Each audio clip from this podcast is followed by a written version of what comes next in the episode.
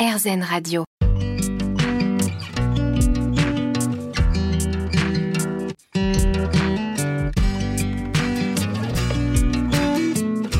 L'instant présent Aurélie Godefroy. Bonjour, c'est Aurélie Godefroy. On se retrouve pour l'instant présent, votre émission hebdomadaire sur RZN Radio.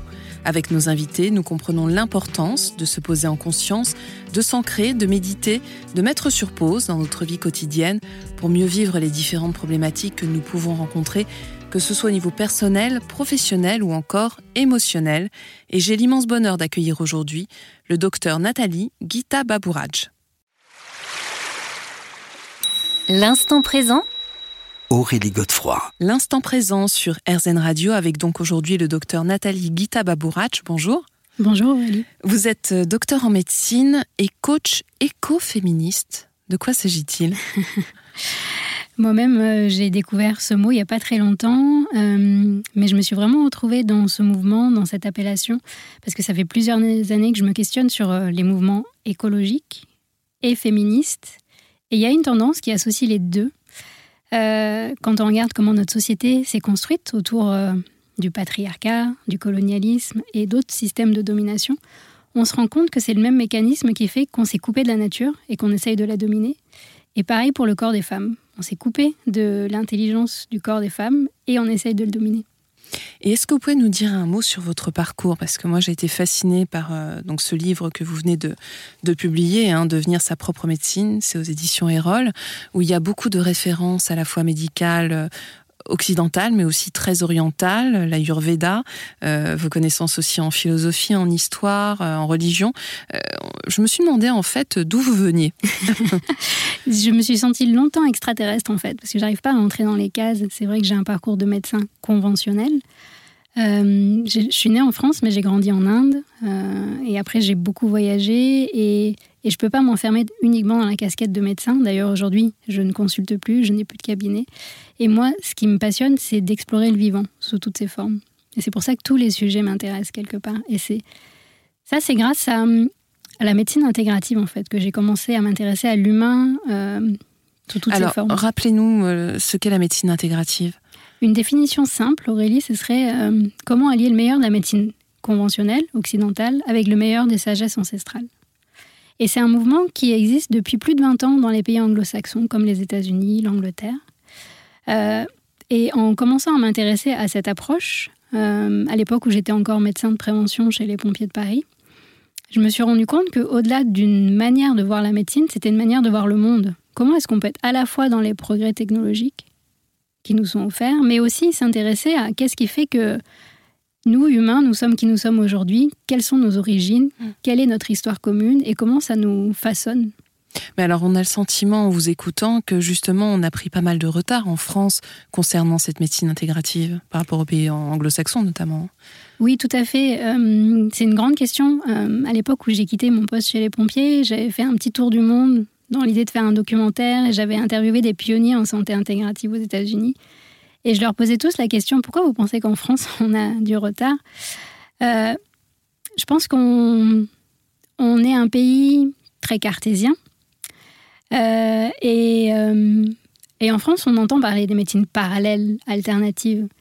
Mais je trouve que c'est dommage parce qu'on oublie la dimension d'intégrer le meilleur de tout dans l'appellation médecine parallèle, on a l'impression qu'on doit choisir mm. soit la médecine conventionnelle, soit une autre approche. Alors que l'intelligence, je pense, c'est de pouvoir associer toutes ces pratiques pour que la personne puisse devenir sa propre médecine, justement.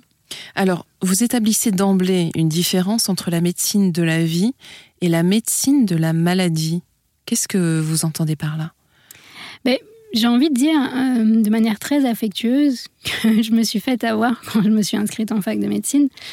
Parce qu'en fait, c'est après un accident que j'ai eu à 16 ans, un accident de scooter où j'ai pu remarcher deux mois après, alors que le pronostic des médecins était assez catastrophique, que je me suis dit waouh, en fait, j'ai mon corps, il est magique. Et après cet accident, je suis devenue boulimique, des cours de biologie, de, de cours de danse, de yoga.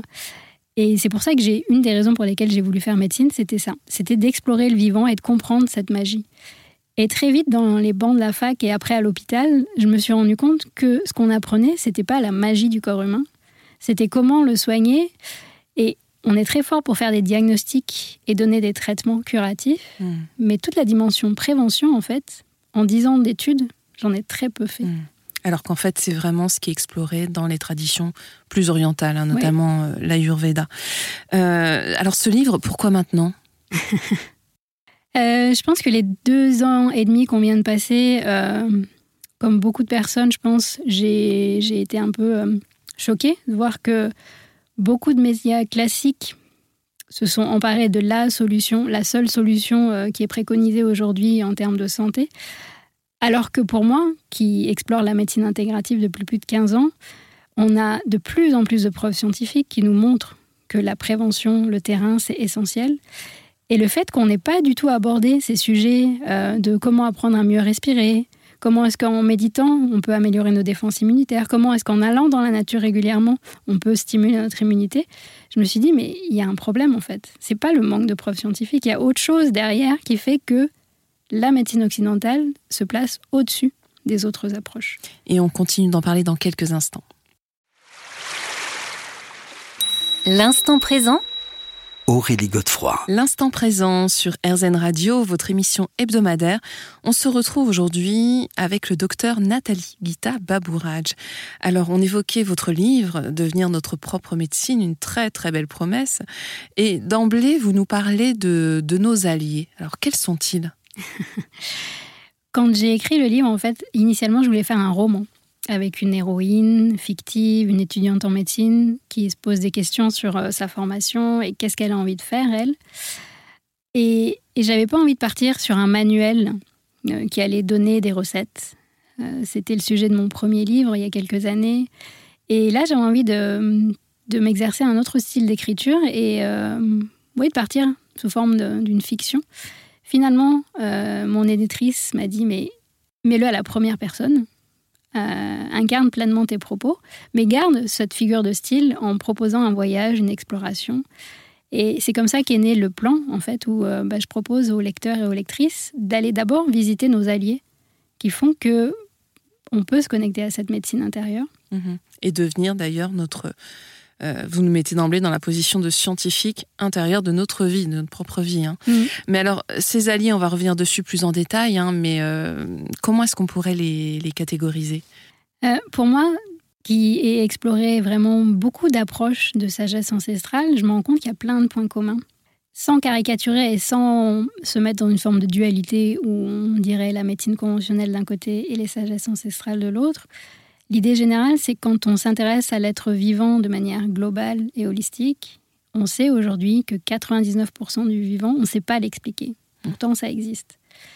Et, et ces alliés, en fait, c'est tout ce qui se passe justement dans ces 99% qu'on ne peut pas expliquer avec notre système nerveux analytique, mais qu'on ressent tous Mais les alors, jours. vous pensez à quoi du coup? Par exemple, euh, je pense que un des alliés qu'on pourrait enseigner très tôt à l'école, c'est qu'on n'est pas qu'un corps physique et une tête. Hmm. On est plusieurs dimensions, en fait. Mais même différents corps, c'est ce que vous appelez euh, les koshas, non C'est ça? Exactement, oui. Ça, c'est une inspiration de, de l'Ayurveda et du yoga. Les koshas, ce sont nos différents corps. Donc, on a le corps physique, on a nos énergies aussi qui nous traversent, on a nos émotions, on a nos pensées, mais on a aussi notre corps de ressources. Hmm. De quoi s'agit-il? C'est toutes ces ressources euh, auxquelles on a accès quand on se pose, pour faire référence avec le titre de votre émission. À chaque fois qu'on est dans cet instant présent, que le mental est calme, on a accès à ce corps presque infini, j'ai envie de dire, de ressources où les solutions émergent d'elles-mêmes face à chaque situation, où euh, c'est ce corps qu'on- auquel on a accès en fait dans les pratiques de méditation, de sophrologie, de relaxation. Oui, quand on est aligné, connecté en fait, hein, vraiment ancré. euh. Et d'ailleurs, bah, c'est ce que vous dites, hein, quand il y a deux paradigmes qui s'affrontent, la vision du monde réductionniste et une vision du monde connecté, euh, et qui est plus en émergence aujourd'hui, tant mieux Mhm. d'ailleurs. Exactement, je pense qu'on vit pour ça une époque fabuleuse, même si elle est difficile. Je pense que ça, on n'aurait pas pu le vi- vivre il y a dix ans. Mais aujourd'hui, grâce à Internet, grâce à de plus en plus de personnes qui se questionnent sur euh, la vie, où va le monde, je pense qu'on est en train de se connecter de plus en plus. ouais. Alors, il existe justement des ponts entre le monde extérieur et le monde, le monde intérieur. Bah, c'est nos sens. Alors, quel rôle il joue justement? Tout à l'heure, on parlait des émotions, des énergies, mais ces sens, c'est vrai qu'on les met souvent de côté, en tout cas dans la médecine traditionnelle, alors qu'en fait, c'est primordial. Tout à fait. J'aime bien raconter cette petite anecdote sur les sens. Moi, quand j'ai découvert l'anatomie des sens en, médecine, on les dissèque, on les découvre vraiment comme des organes mm, qui amènent des informations de l'extérieur vers le cerveau et vers le système nerveux. Et voilà, ça, ça, ressemble à des organes basiques. Mais en, en me formant en Ayurveda, je me suis rendu compte que c'était beaucoup plus que ça. Mmh. Ce sont des, des, véritables portails entre notre monde extérieur, le macrocosme, et le monde intérieur, le microcosme. Et plus on va apprendre à prendre conscience de ces cinq portails, plus on va créer une forme d'équilibre entre monde extérieur et intérieur. Et c'est ça qui va nous permettre de réguler notre boussole intérieure. Et c'est ce qu'on va voir dans quelques minutes avec vous, Nathalie.